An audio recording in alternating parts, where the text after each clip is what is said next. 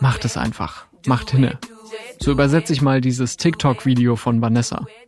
Sie hat das vor zwei Wochen gepostet mit dem Kommentar, wie ich jeden Tag gucke, ob die Seite online ist, damit ich mir endlich meine 200 Euro Energiepauschale für Studenten beantragen kann. Knapp 15.000 Menschen gefällt das. Und die Kommentare klingen so. Würde mir für den Semesterbeitrag helfen. Aber nein, ich muss mich im Februar von Nudeln und Wasser ernähren. Hab 3,20 Euro auf dem Konto. Strom einfach von 33,50 Euro auf 78,20 Euro. Bin so unglaublich enttäuscht, dass die Studenten wieder warten müssen. Viele Studierende fühlen sich gerade vergessen. Wieder mal. Nachdem sie schon in der Pandemie oft als Letzte berücksichtigt wurden, warten sie jetzt seit fünf Monaten auf eine Einmalzahlung von 200 Euro. Wie kann das so schwer sein? Warum hilft die Ampelkoalition nicht mehr und nicht schneller? In dieser Folge hören wir Studierende und die FDP-Politikerin Ria Schröder. Wir können das nicht so abfedern, als wäre nichts passiert, weil es herrscht ein Krieg in Europa nach wie vor. Das ist was, wo wir uns gemeinsam rauskämpfen müssen. Einerseits, indem wir die Ukraine unterstützen und andererseits, indem wir in Deutschland die Effekte abfedern. Ist die Posse um die 200 Euro ein Sinnbild für den Umgang mit jungen Erwachsenen in Deutschland? Darum geht's jetzt. Willkommen zu Stimmenfang, dem Politikpodcast vom Spiegel. Ich bin Marius Meistermann und nachdem ich das Video von Vanessa gesehen habe, wollte ich wissen, warum sind diese 200 Euro so ein großes Thema für Sie? Ich rufe an in Biberach, Baden-Württemberg. Dort wohnt Vanessa in einer WG mit ihrer Kommilitonin Michelle. Beide studieren Immobilien- und Baumanagement. Wo macht sich die Krise für Sie bemerkbar? Obst und Gemüse. Ich versuche wirklich so wenig wie möglich Convenience Food zu essen. Aber das kostet halt auch ein paar Cent, auch wenn jetzt die Preise gestiegen sind und du kannst dir einfach wirklich kein Gemüse mehr leisten. Oder Gurken zum Beispiel bei 1,20 Euro jetzt. Und, da, und vor einem Jahr waren es, glaube ich, 60 Cent. Ich muss sagen, ich kenne Vanessa schon lange und die war früher so ein Genusseinkauf. Die hat exotische Früchte mit reingehauen und so alles und so. Und wir sind halt nie auf diesen Preis, den wir jetzt bekommen. Und jetzt haben wir so einen kleinen, jetzt sie guckt auf Angebote und dann überlegt man selber noch zwei, drei Mal, ob man das wirklich nimmt. Oder Butter. Butter ist auch ziemlich gestiegen. Das ist richtig krass. Ja. Vanessa und Michelle sind auf die Hilfe ihrer Eltern angewiesen, um über die Runden zu kommen. Die Eltern verdienen aber zu viel in Anführungszeichen. Deshalb kommt staatliche Unterstützung durch BAföG für sie aktuell nicht in Frage. So geht das übrigens der großen Mehrheit der gut 2,9 Millionen Studierenden in Deutschland. Nur rund 11 Prozent bekamen nach Daten von 2021 überhaupt BAföG. Dabei waren dem Statistischen Bundesamt zufolge 38 Prozent der Studierenden armutsgefährdet. Unter denen, die allein oder in einer WG leben, waren es sogar drei Viertel. Und die Daten stammen noch aus 2021, also vor der großen Energiekrise. Ich studiere jetzt schon zwei Jahre und am Anfang habe ich mein Budget mit meinem Vater genau errechnet, ein bisschen Puffer auch fürs Essen. Meinem Beitrag wurde monatlich aufgeteilt, dass ich das zur Seite lege. Und jetzt merke ich halt selber, ich kaufe Essen, es ist alles teuer. Die Milch ist über ein Euro, alles ist sehr teuer geworden, teilweise 50 Prozent sogar gestiegen, habe ich vor kurzem sogar gesehen. Ich merke halt, dass ich durch, entweder muss ich mein Essen reduzieren, sonst kann ich meinen Semesterbeitrag nicht zahlen oder andere Kosten. Man kann sich gar nichts mehr gönnen, man kann nirgendwo mehr wirklich hingehen, weil man macht sich immer Sorgen, ey, wie soll ich mir das leisten? Kann ich wirklich jetzt mit Freunden in die Bar gehen? Kann ich das nicht irgendwie umschulen? Weil bei mir gab es wirklich eine Zeit, da habe ich mich ein bisschen bei Vanessa durchgeschnurrt, weil ich mir das finanziell nicht mehr leben konnte. Dann hat Vanessa gesagt, ey, nimm meine Sachen aus dem Kühlschrank, ist für mich kein Problem, weil bei mir war es sehr knapp mit dem Geld. Meine Mutter, die hat jetzt, die war eine Zeit lang kurz arbeitslos, da sie einen Job gewechselt hat. Äh, dann hat sie was gefunden und sie zahlt halt ihre Energiekosten selber nach, weil ich habe ihr die Preise gesehen, die sind bei ihr enorm, obwohl die kaum zu Hause ist. Und mein Vater hat halt ein Unternehmen, aber bei ihm läuft es gerade nicht so gut. Deswegen fällt es ihm auch schwer, da ich das Geld eher dann von meinem Vater bekomme. Die sind getrennt. In welcher Branche ist dein Vater aktiv? Ja, er ist in der Spedition und die Spedition ist ja jetzt momentan seit Corona sehr schwer. Ich habe es versucht mit BAföG, aber die sagen, da mein Vater ein Unternehmen hat, dann muss er erstmal da das Geld her generieren. Er soll dann ein paar Sachen verkaufen. Und warum würden jetzt wahrscheinlich einige fragen, verdient sie sich nicht einfach was dazu? Ich habe immer wieder mal nebenbei gearbeitet. Ich habe jetzt im Weihnachtsmarkt mal gearbeitet, jetzt für zwei Wochen. Da habe ich gut verdient. Ich habe auch eine Zeit lang in der Bar gearbeitet, aber bei mir ist es halt wirklich sehr schwer wegen dem Pendeln, weil ich meine Familie auch wiedersehen möchte, da ich immer 700 Kilometer hin und her fahren möchte und wenn ich denen sage, ey, ich bin jetzt zum Beispiel, wir haben drei Monate Semesterferien, ich bin jetzt drei Monate wie erstmal bei Familie, das hören die halt nicht so gern. Deswegen kann ich jetzt nicht unbedingt arbeiten oder wenn Klausuren sind. Man muss auch dazu sagen, als wir am Weihnachtsmarkt gearbeitet haben, also wir waren beide am gleichen Stand, da haben wir das so gemacht, weil wir immer um 8 oder um 10 immer da sein mussten, dass eine in die Vorlesung geht, mitschreibt und die andere halt arbeitet. Also das geht auch manchmal irgendwie nicht, dass Arbeit und Studium irgendwie zusammenpasst, weil die Zeiten einfach sich überschneiden. In der Weihnachtszeit haben die beiden so jeweils um die 1000 Euro verdient. Und das ist halt jetzt auch so, dass wir das auch eher so zusammengespart haben und auch für Versicherungen eher draufgegangen ist. Also auch für meinen Hund zum Beispiel. Weil mein Hund hat jetzt letzte Woche eine Operation gebraucht. Da habe ich meine, mein ganzes Sparbuch geplündert. Deswegen. Und jetzt habe ich eigentlich nicht mehr wirklich viel Geld zum, also für Lebensmittel oder sonst etwas. Ähm, ich habe zum Beispiel vor Dezember, bevor der Weihnachtsmarkt angefangen hat, Kreditkartenschulden gehabt, weil ich, weil ich mir eben kein Essen mehr kaufen konnte. Und das ist natürlich dann auch alles draufgegangen. Was kostet so eine Tierarztrechnung dann? Also die OP-Kosten mit allem drum und dran Medikation hat jetzt mich 950 Euro gekostet. Und morgen ist jetzt noch so ein Vor also so ein Untersuchungstermin, ob alles gut gelaufen ist jetzt und da wird auch wahrscheinlich noch so um die 100 Euro fällig. Solche unerwarteten Kostenschocks bringen die Studentinnen schnell in finanzielle Bedrängnis. Dabei haben sich die hohen Energiekosten bei ihnen noch gar nicht durchgeschlagen. Ihnen graut noch vor der Nebenkostenabrechnung. Da wäre es zumindest ein wenig beruhigend, wenn Sie 200 Euro mehr auf dem Konto hätten. Die hat die Bundesregierung Ihnen ja versprochen. Und zwar im September, also vor fünf Monaten. Es sind halt vor allem die Kosten, die Studierende betreffen, die gestiegen sind. Also wir hatten eine Inflation von 10 Prozent, aber die Inflation bei Lebensmittelpreisen lag nochmal deutlich drüber. Also das Doppelte oder das Dreifache sogar von diesen 10 Prozent. Das sind die Konsumgüter, die Studierende eben kaufen, aber auch bei den Wohnungskosten. Also ich wohne in Bonn und da sind die Mieten im Schnitt um 70 Euro im Vorjahresvergleich gestiegen. Das ist Rahel Schüssler. Sie engagiert sich im Vorstand des FZS, dem freien Zusammenschluss von Studentinnenschaften. Wir sind ja auch selbst alle Studierende und merken das, dass das Geld knapp wird und weil wir uns mit dem Thema halt viel beschäftigen, sehen wir halt, wie viel Geld fordern Lebensmittel, Lebenshaltungskosten, Wohnkosten und wie viel Geld haben Studierende im Schnitt.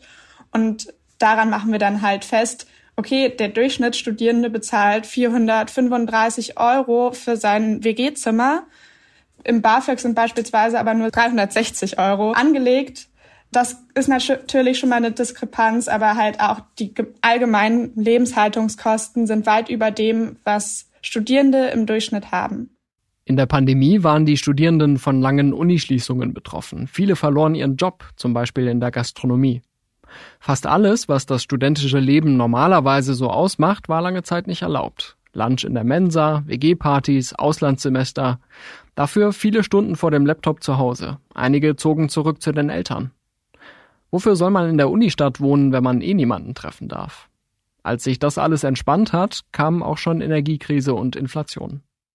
Es gibt natürlich auch wirklich Studierende, die ähm, am Existenzminimum kratzen, wenn nicht sogar schon weit drunter sind. Also uns hat letztens beispielsweise auch eine Studentin geschrieben, die Mutter ist, die einen BAföG-Antrag gestellt hat, aber noch keine Rückmeldung seit Monaten bekommt kein Geld hat und ja, kurz davor ist, das Studium auch abzubrechen, obwohl sie natürlich Interesse an ihrem Studiengang hat. Und genau, die hat halt davor auch beispielsweise gearbeitet, hat jetzt die ganze Zeit von ihren Rücklagen gelebt, aber Rücklagen zehren sich halt irgendwo auch auf.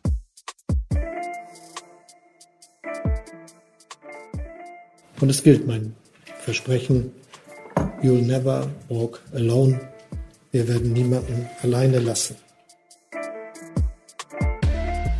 Das hat Bundeskanzler Olaf Scholz im September zu allen Deutschen gesagt, also auch den Studierenden. Mitgemeint sind in dem Fall auch Fachschülerinnen und Fachschüler. Und die SPD-Chefin Saskia Esken fügte hinzu, und äh, niemand soll dabei vergessen, niemand soll dabei allein gelassen werden. Deswegen jetzt die Energiepreispauschale auch nochmals und schon in diesem Jahr für Rentnerinnen und Rentner und auch für Studierende. Das war uns ein wichtiges Anliegen. Wir haben 2023. Aber die 200 Euro sind immer noch nicht da. Die Verantwortung in der Bundesregierung trägt die Bildungsministerin Bettina Stark-Watzinger von der FDP. Aber Achtung, jetzt kommt Föderalismusfrust. Weil für Bildung vor allem die Bundesländer zuständig sind, mischen bei dieser Einmalzahlung nicht nur das Bundesministerium, sondern auch 16 Landesbehörden mit. Sie haben jetzt immerhin eine gemeinsame Plattform entwickelt, über die Studierende die 200 Euro beantragen können. Automatisch passiert also nichts. Und die Website ist mittlerweile zwar irgendwie da, aber sie besteht nur aus einem Anmeldefenster und die Studierenden haben noch gar keine Zugangsdaten. Außerdem brauchen sie für den Antrag eine sogenannte Bund-ID, die sie sich auch erstmal beschaffen müssen. Zum Beispiel mit Hilfe eines elektronischen Personalausweises, den aber auch nicht jeder hat. Wer sich für die Details dieses quälenden Verfahrens interessiert oder selbst jeden Tag die Seite checken will, schaut bitte in den Shownotes dieser Folge nach. Und das sagt die Studierendenvertreterin Rahel Schüssler zu der Wartezeit. Die Auszahlung wird sich auch noch hinziehen. Und man muss vielleicht auch noch bedenken, selbst wenn man dann den Antrag gestellt haben kann, es braucht dann noch eine Rechtsverordnung der einzelnen Länder. Das kann unterschiedlich lange dauern. Also da werden einige Länder wieder ganz schnell sein, andere werden lange brauchen. Vom Bundesbildungsministerium hieß es bislang immer, noch im Winter kommt das Geld. Jetzt muss man sich schon meteorologisch auskennen, um zu kalkulieren, wann die Kohle kommt. Was bedeuten dann in dieser Lage 200 Euro? Ist das eine große Hilfe? 200 Euro klingt natürlich im ersten Moment gar nicht mal so wenig. Und ich will auch gar nicht sagen, dass 200 Euro kein Geld sind. Das wäre abgehoben. Aber man muss natürlich sich die Kosten, die Studierende bezahlen, anschauen. In Bonn bezahle ich 70 Euro im Schnitt mehr Miete. Also, und das bin nicht nur ich, sondern halt wirklich der Schnitt von Bonn im Vorjahresvergleich. Und da wären dann halt 200 Euro in drei Monaten schon weg. Dann kommen aber noch Strom- und Gaspreise, die extrem gestiegen sind, hinzu, Lebensmittelpreise. Und dann muss man halt leider sagen, 200 Euro sind nur ein Tropfen auf dem heißen Stein. Dabei kostet dieser Tropfen den Bund bis zu 700 Millionen Euro, wenn alle knapp dreieinhalb Millionen Berechtigten das Geld beantragen. Natürlich haben wir manchmal Gespräche mit Politikerinnen und Politikern, die komplett aufgeschlossen sind und die wollen dann auch viel versprechen, aber kriegen, also sind dann aber trotzdem nicht die Mehrheit, beziehungsweise in der Abwägung fällt man dann halt runter. Aber es gibt natürlich auch junge Leute oder junge Politikerinnen, die der Meinung sind, ja, das ist doch alles gar nicht so schlimm. Äh, vielleicht auch, weil sie aus einem besser situierten Haushalt kommen oder halt jetzt einen guten Job haben und gar nicht verstehen können, dass nicht jeder Studienabschluss dazu führen wird, dass man in Geld baden wird. Eine dieser Politikerinnen, die das Thema ernst nehmen und damit auch Wahlkampf gemacht haben, ist Ria Schröder. In Deutschland bestimmt aber immer noch der soziale Hintergrund, den Lebensweg und die Bildungschancen. Wir Freie Demokraten machen Schluss damit. Mein Name ist Ria Schröder. Ich bin Bundestagsabgeordnete aus Hamburg und bildungspolitische Sprecherin der FDP-Fraktion. Ich treffe sie in ihrem Abgeordnetenbüro im Berliner Regierungsviertel. Ria Schröder ist im Herbst 2021 in den Bundestag eingezogen mit 29 Jahren. Davor hat sie Jura studiert und in Kanzleien gearbeitet. Schon damals, als Vorsitzende der jungen Liberalen, forderte sie ein elternunabhängiges BAföG. Damals beschrieb sie auch ihre eigenen Erfahrungen mit dem System, und zwar so. Mein eigenes BAföG ist anderthalb Monate vor meinem ersten Staatsexamen ausgelaufen, während ich Tag und Nacht in der Bibliothek saß und für die Prüfungen lernte. Das können Studentinnen und Studenten in dieser Situation überhaupt nicht gebrauchen. Bevor wir jetzt ins Detail gehen und vielleicht ohne, dass Sie die Entlastungsmaßnahmen aufzählen, geht die Politik aus Ihrer Sicht gerade anständig mit Studierenden um? Ja, finde ich schon. Ähm, glaube, gerade in der Corona-Zeit war das was, was ich auch selber damals als Juli-Vorsitzende stark kritisiert habe, dass da häufig auch gar nicht erklärt wurde, woran liegt's jetzt, was dauert jetzt hier irgendwie so lang, warum gibt's da keine Unterstützung, zum Beispiel als viele Studierende ihren Nebenjob verloren haben wegen der Pandemie. Mm, und ich finde, dass äh, gerade die Bildungs- und Forschungsministerin sich da sehr stark immer wieder äh, in die Bresche springt für Studierende, dafür einsetzt, dass junge Menschen ein, äh, ja, da ernst genommen werden, in den Debatten auch berücksichtigt werden, dass in den Maßnahmenpaketen, die die Bundesregierung geschürt hat, dass da junge Menschen, Forschungseinrichtungen, Schulen eine Rolle gespielt haben. Das habe ich die letzten Jahre nicht so erlebt. Und wir können natürlich von Bundesebene aus vieles nicht einfach direkt gestalten, weil viel Zuständigkeit bei den Ländern liegt. Aber ich finde, wir haben da uns in, im letzten Jahr sehr für eingesetzt, dass die mitgedacht werden, dass in den Paketen was für junge Menschen mit dabei ist und dass sie eben gerade nicht vergessen werden. Manchmal wünsche ich mir, es würde schneller gehen, manchmal wünsche ich mir, es wäre einfacher, aber wir denken da immer sehr stark mit an junge Menschen und probieren, deren Bedürfnisse an erste Stelle zu stellen großes Problem für viele junge Menschen, dass an die Corona-Krise praktisch nahtlos die Energiekrise angeschlossen hat, dass sie vom Regen in die Traufe gekommen sind. Sie konnten zwar wieder zurück auf den Campus, äh, zurück in die Seminarräume, aber waren dann gleich mit großen Kostensteigerungen konfrontiert. Schauen wir mal ins Detail. Also viele Studierende erzählen jetzt gerade von äh, Sorgen, was sie essen sollen, wie sie ihre Miete und Heizkosten bezahlen sollen, wie sie sich noch die kleinsten Ausgaben in ihrer Freizeit äh, leisten sollen. Dringt das zu Ihnen durch? Total. Ich habe mit vielen jungen Menschen Kontakt und ähm, höre da auch äh, ganz unterschiedliche Stimmen. Deswegen haben wir ja einerseits schon viele Maßnahmen auch gemacht, aber man muss einfach auch sehen, die Krisen, in denen wir jetzt äh, seit Corona, jetzt mit dem äh, russischen Angriffskrieg in der Ukraine stecken, das ist ja nichts, was, wo wir irgendwie als Regierung gesagt hätten, wir wollen jetzt das Leben irgendwie schwieriger machen, sondern das sind Effekte, denen wir ausgesetzt sind, wo wir probieren können, das abzufedern. Aber das bedeutet auch, dass da immer auch eine gemeinsame Kraftanstrengung hintersteht. Keine Frage. Diese Krise ist auch für die Politik ein plötzlicher Schlag gewesen, der auch viele wohlmeinende Pläne über den Haufen geworfen hat. Das akute Problem ist aber, dass selbst die Entlastungen, die versprochen wurden, zum Teil ewig auf sich warten lassen. Wir können das nicht so abfedern, als wäre nichts passiert, weil es herrscht ein Krieg in Europa. Nach wie vor Menschen in der Ukraine bezahlen mit ihrem Leben dafür, äh, für ihre Freiheit zu kämpfen. Und ich finde, das muss man immer im Hinterkopf behalten. Russland, Putin sind diejenigen, die dafür verantwortlich ist. Wir spüren das in der Energiekrise, bei der Inflation. Und das ist was, wo wir uns gemeinsam rauskämpfen müssen. Einerseits, indem wir die Ukraine unterstützen und andererseits, indem wir in Deutschland die Effekte abfedern.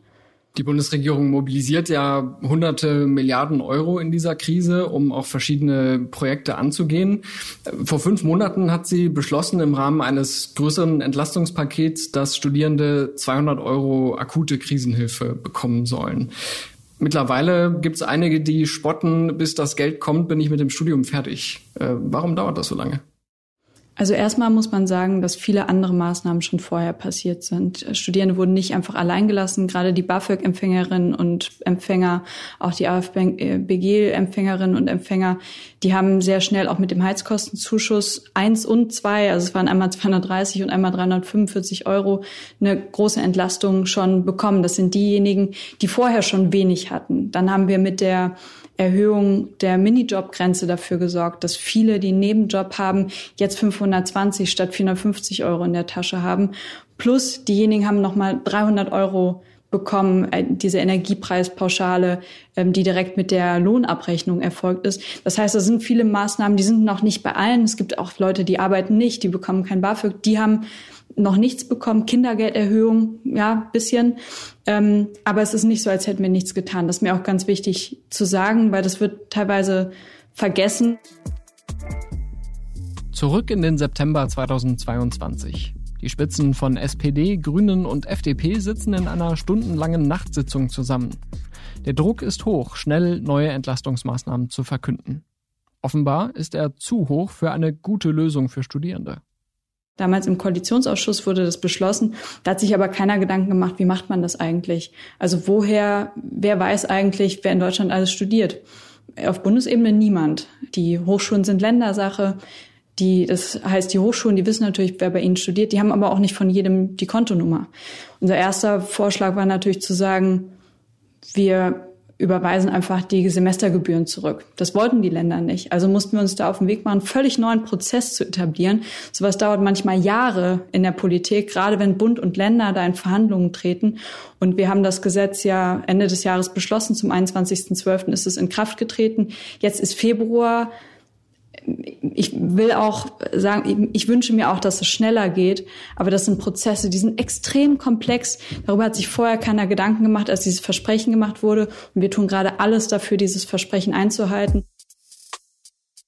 Ich werbe dafür, dass wir in Zukunft ähm, auch nicht mehr solche Schnellschüsse machen, Versprechen, die dann Erwartungen schüren. Gleichzeitig relativiert Ria Schröder auch die Wartezeit bei den Entlastungspaketen. Es ist leider so, als junger Mensch, und mir geht's ja genauso, geht in der Politik oftmals vieles nicht schnell genug, aber in politischen Verhältnissen ist es noch relativ schnell, wo wir gerade stehen. Aber was genau dauert so lang? Ria Schröder sagt, die technische Umsetzung sei nicht das Problem. Das Problem ist, dass da 16 Landesregierungen beteiligt sind und ich will auch das vielleicht an der Stelle mal so sagen, da gibt es auch Landesregierungen, gerade aus dem Süden des Landes, die sind äh, nicht mit einer Partei, die auch an der Ampelregierung beteiligt ist. Und die haben gar kein Interesse, dass das wirklich funktioniert. Und deswegen kommen neben den rechtlichen, bürokratischen Herausforderungen, Datenschutz, kommen eben auch noch politische Herausforderungen dazu. Hm, also um den Vorwurf mal auf den Punkt zu bringen, äh, Sie würden sagen, dass zum Beispiel Bayern bewusst bremst bei dieser akuten Hilfe? Zumindest äh, wundert es mich, äh, dass da das Verfahren kritisiert wird, was man selber genauso wollte. Gerade Bayern hat sich gegen die Rückerstattung der Semesterbeiträge auch ganz klar ausgesprochen. Das war mit denen nicht zu machen. Das wäre der schnellste und unbürokratischste Weg gewesen. Ich hätte den bevorzugt, aber ich sitze da auch nicht mit am Verhandlungstisch, sondern da haben die Länder eine große Macht und ich würde mir wünschen, dass sie diese Macht äh, verantwortungsvoll nutzen und insbesondere im Sinne der Studierenden. Einige Studierende müssen in diesem Winter Flashbacks gehabt haben.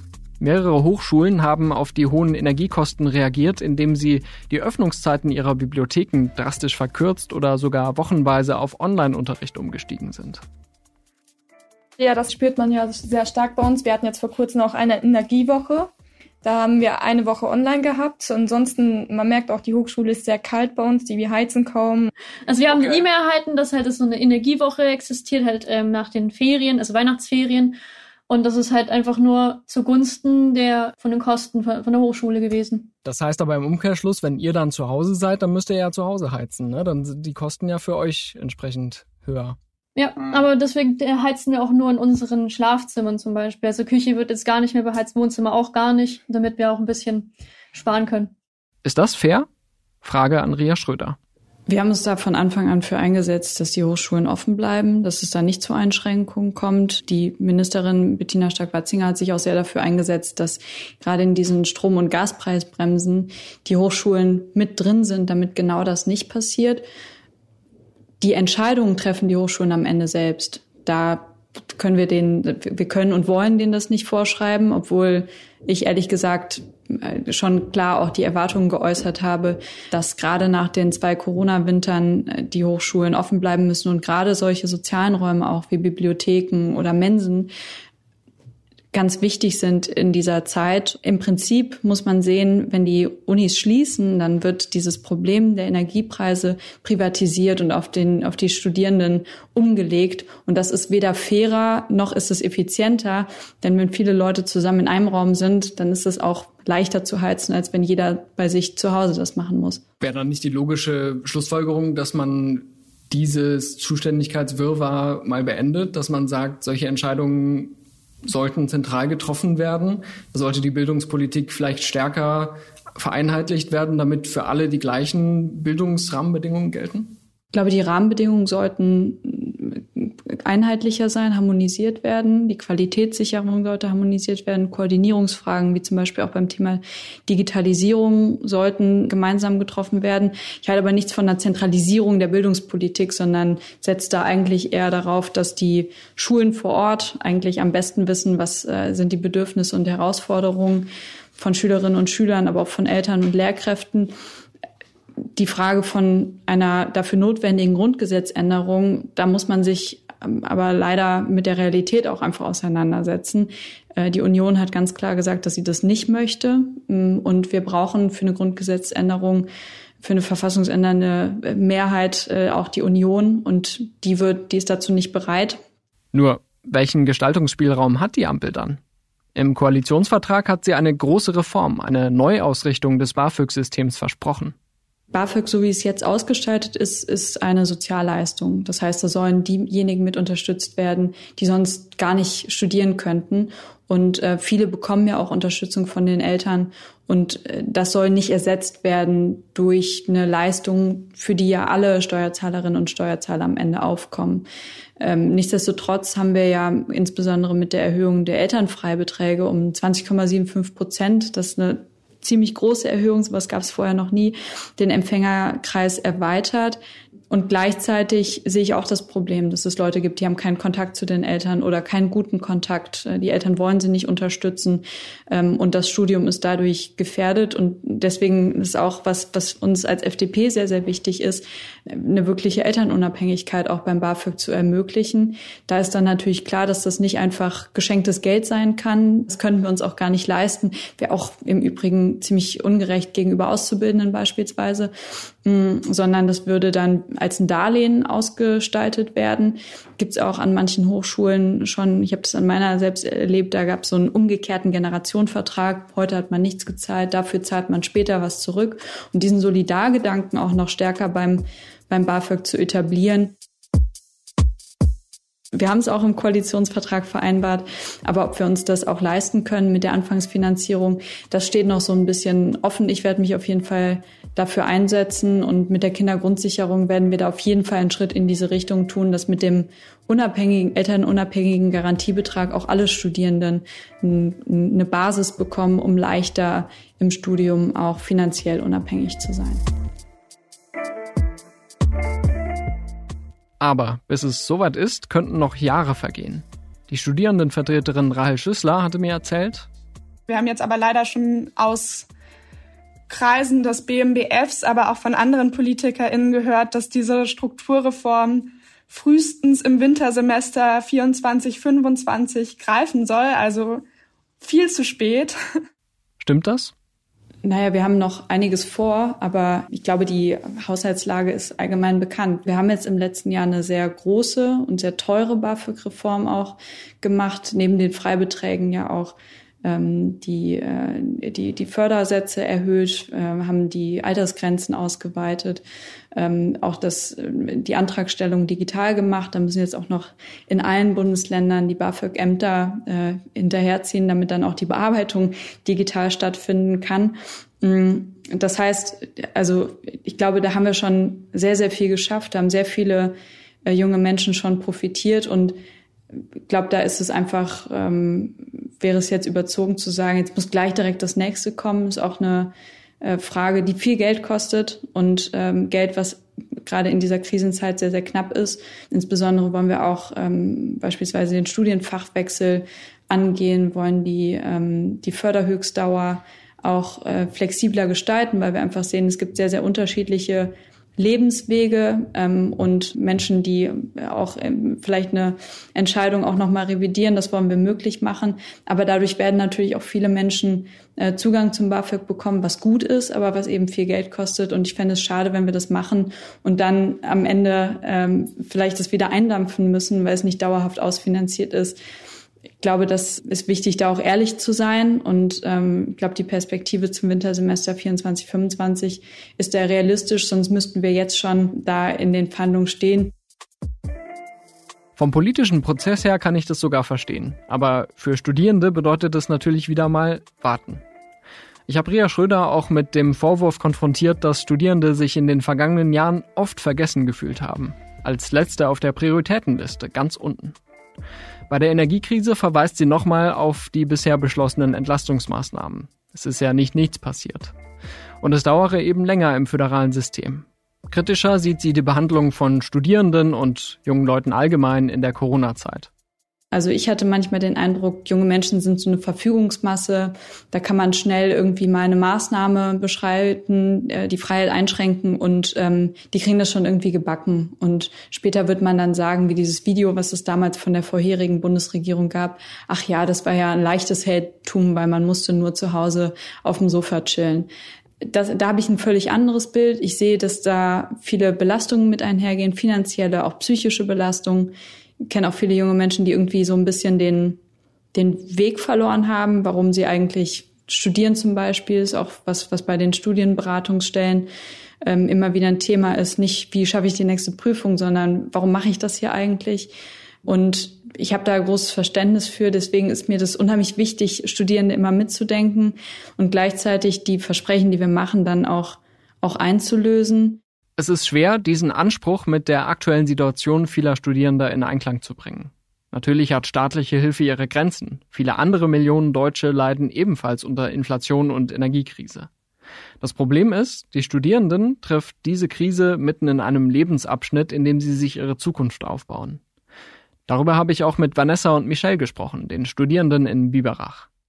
Hast du jetzt in dieser Zeit schon mal irgendwie drüber nachgedacht, weiß ich nicht, das Studium hinzuwerfen oder stattdessen was anderes zu machen? Nein, das ist so, meine Eltern, die reißen sich sozusagen den, Arsch auf eigentlich, um damit sie mich ein bisschen unterstützen können fürs Studium, also mich da durchzubringen.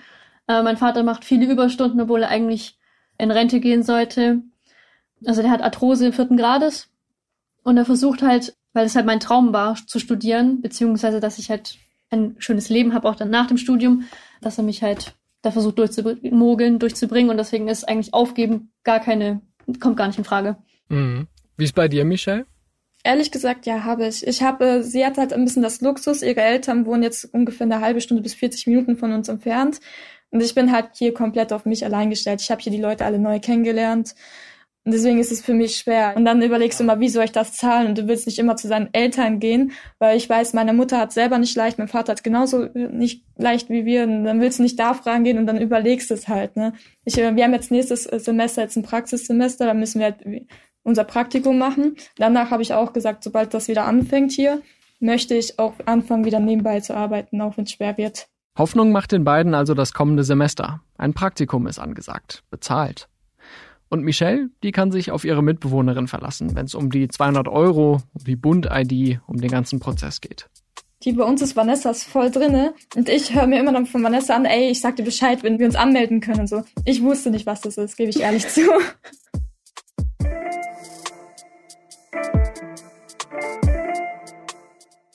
Was sagt uns das also über den Umgang mit jungen Erwachsenen in Deutschland? Den Frust über die lange Wartezeit auf 200 Euro kann ich total verstehen. Klar, Föderalismus und Bürokratie bremsen oft den Fortschritt, aber in diesem Fall klaffen die Versprechen der Bundesregierung und die Realität wirklich weit auseinander. Andererseits würde ich der Ampelkoalition schon zugute halten, dass zum Beispiel die BAföG-Reform ein relativ großer Aufschlag ist. Aber die Benefits werden von der Krise direkt wieder aufgefressen. Letztlich müssen wir die Politik aber daran messen, wie Studierende durch diese Zeit kommen. Ob es signifikant mehr Studienabbrüche gibt, mehr Menschen, die in Armut abrutschen und auch mehr Politikverdrossenheit. Eine Sache noch, bevor wir Schluss machen. Wir wünschen uns Meinungen zu unserem Podcast-Angebot beim Spiegel. Wie gefällt es Ihnen? Was wünschen Sie sich? Machen Sie mit unter spiegel.de slash Umfrage. Das hilft uns, unser Podcast-Angebot noch interessanter zu machen. Den Link gibt es auch in den Show Notes. Vielen Dank schon mal an alle, die mitmachen. Und das war Stimmenfang, der Politik-Podcast vom Spiegel. Ich bin Marius Mestermann und ich sage Danke an Olaf Häuser für den redaktionellen Support und an unseren Tonmeister Philipp Fackler für die Mischung. Unsere Musik kommt von Soundstripe und von Davide Russo.